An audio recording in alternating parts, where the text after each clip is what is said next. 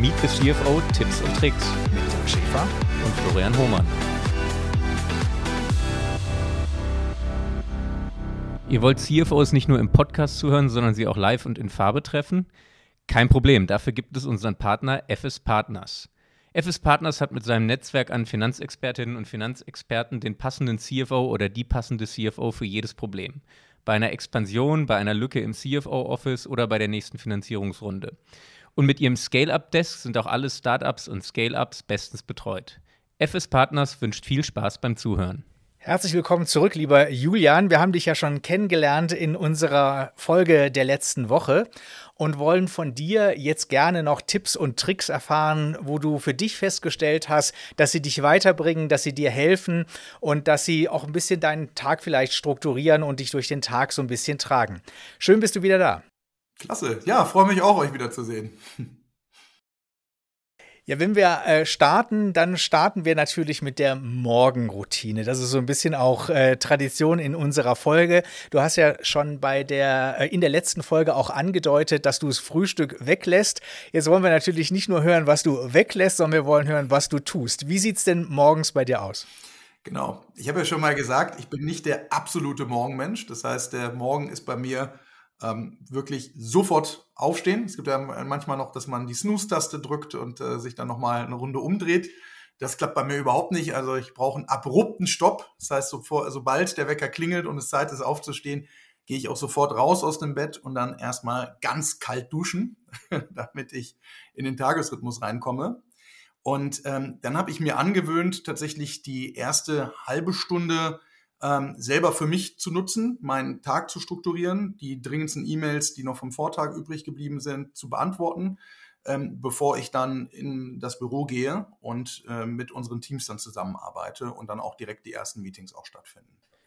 Direkt eine kurze Rückfrage. Äh, wann, wann klingelt bei dir der Wecker? Das ist die erste Rückfrage, damit wir so wissen, also wann klingelt der Wecker, wann beantwortest du die E-Mails, wann startet der Tag im Büro? Und Frage zwei, wirklich komplett kalt, also die Dusche voll nach rechts gedreht?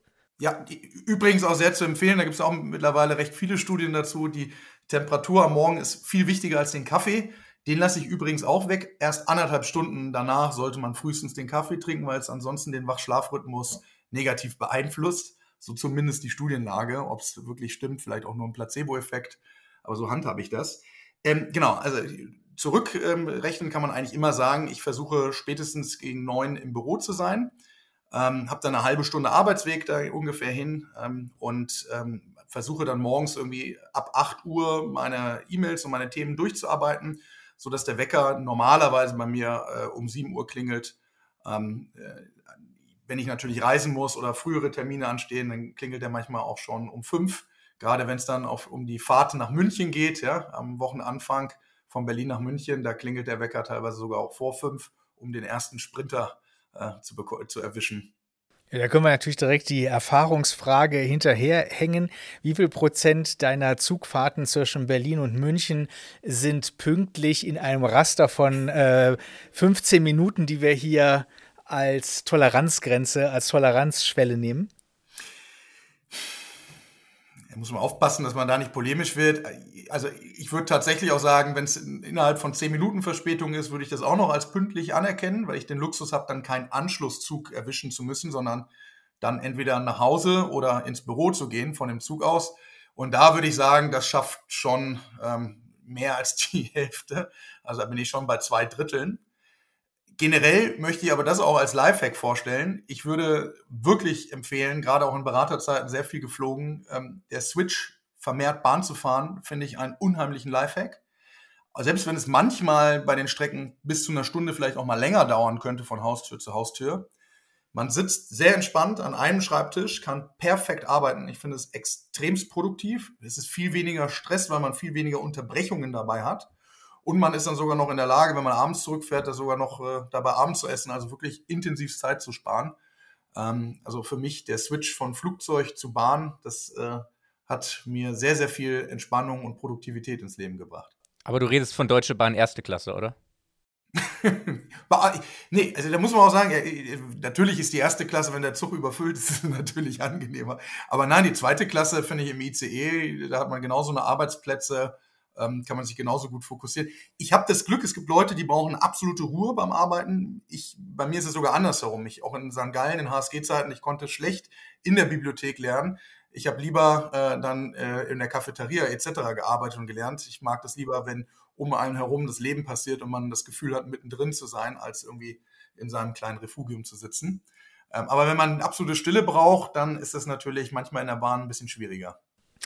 Wir kommen zurück zu deinem Tag. Du hast gesagt, eben spätestens um neun bist du im Büro und dann eben auch gerne gleich in Sitzungen, habe ich verstanden. Wie stellst du sicher, dass äh, Sitzungen in Time äh, beginnen und enden?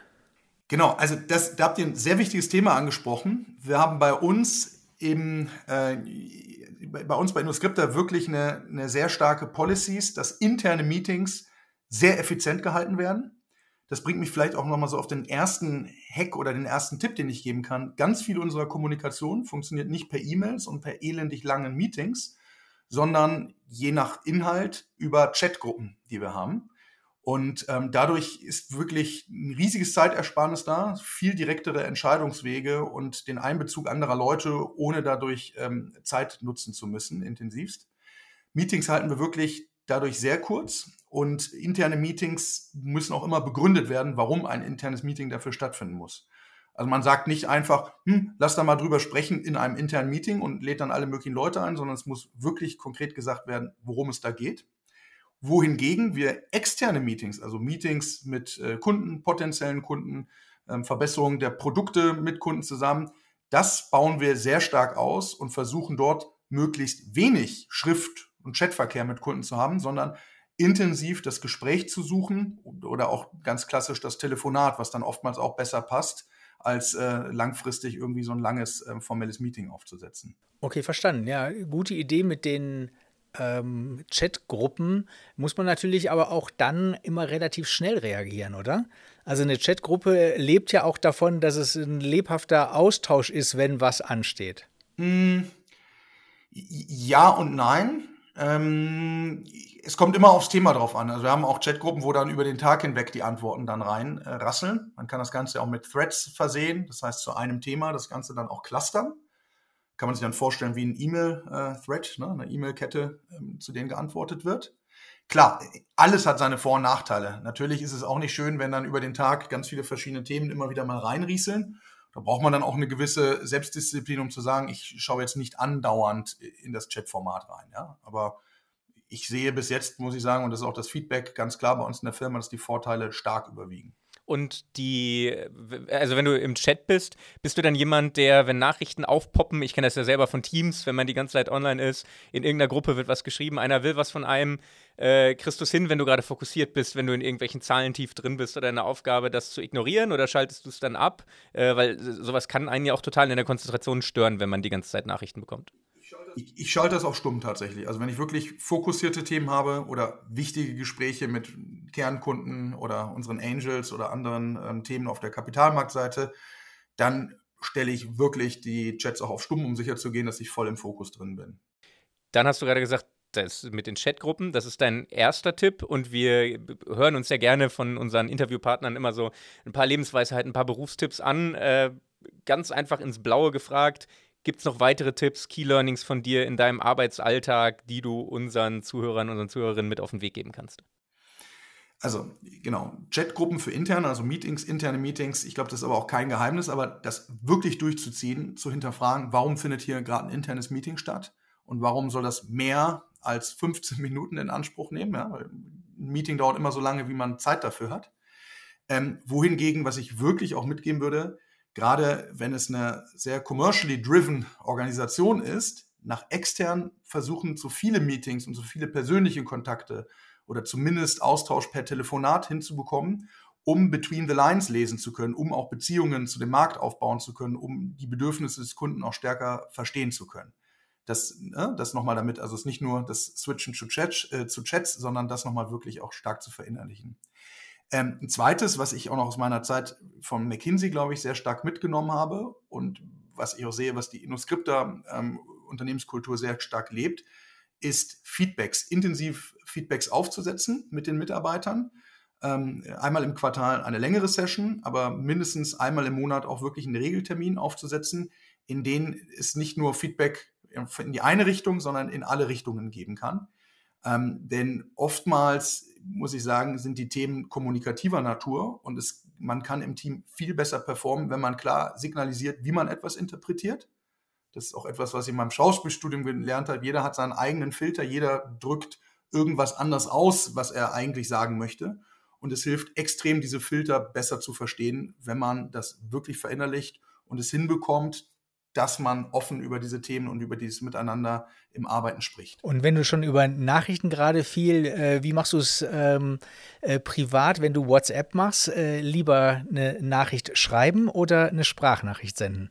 Ich bin da persönlich immer schreiben. Ich, find, ich bin überhaupt kein Fan von Sprachnachrichten zu schicken.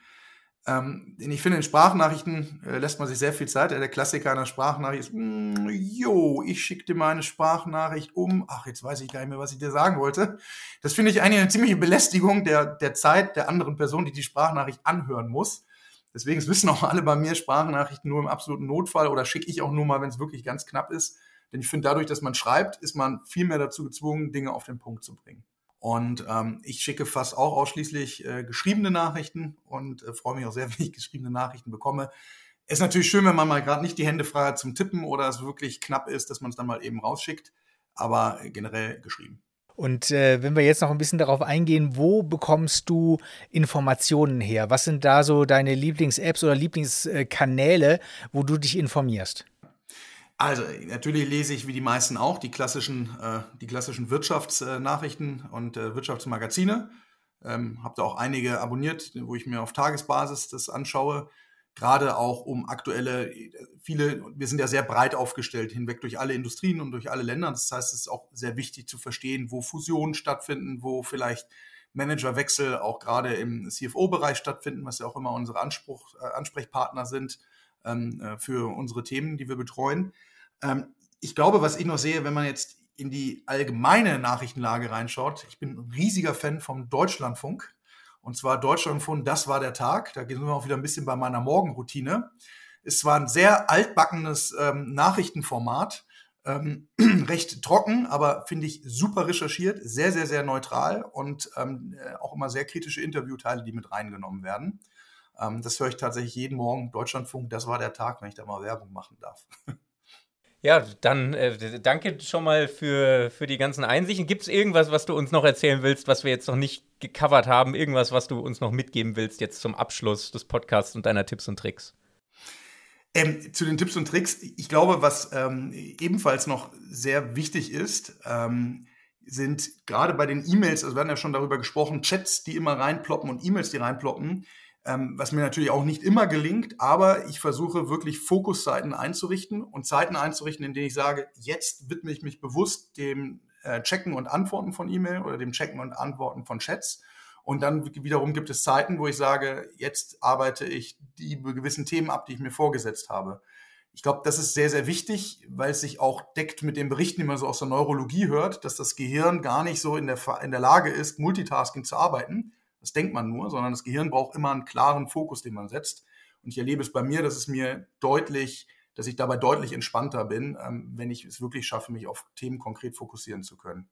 Dann vielen Dank dir. Ich glaube, das sind Sachen, die, die wir alle kennen, gerade das Multitasking, das geht mir ganz genauso. Ähm, also vielen Dank für die, für die Tipps und Tricks und deine Einsichten. Und Dirk, hast du noch irgendetwas beizutragen zu diesem Podcast? Nee, nur äh, Julian wirklich ganz viel Freude und ganz viel Erfolg äh, im Job und im Leben zu wünschen. Es hat uns Spaß gemacht und äh, liebe Grüße nach äh, München dann jetzt, oder? Ganz lieben Dank, genau. Und euch ganz herzlichen Dank. Das ist natürlich schön, auf dem Wege mal wieder mit der Alma Mater im Kontakt zu stehen. Und äh, dich, Dirk, den ich ja noch aus dem Studium kenne und vor allen Dingen Flo, den ich als Kommilitonen auch noch aus dem Studium kenne, dann ähm, wiederzusehen. Das hat mich ganz besonders gefreut und finde schön, dass ihr dieses Format auf die Beine gerufen, auf die Beine gestellt habt. Super, ja, danke dir. Ciao. Ciao miteinander. Tschüss. Meet the CFO Tipps und Tricks mit Dirk Schäfer und Florian Hohmann.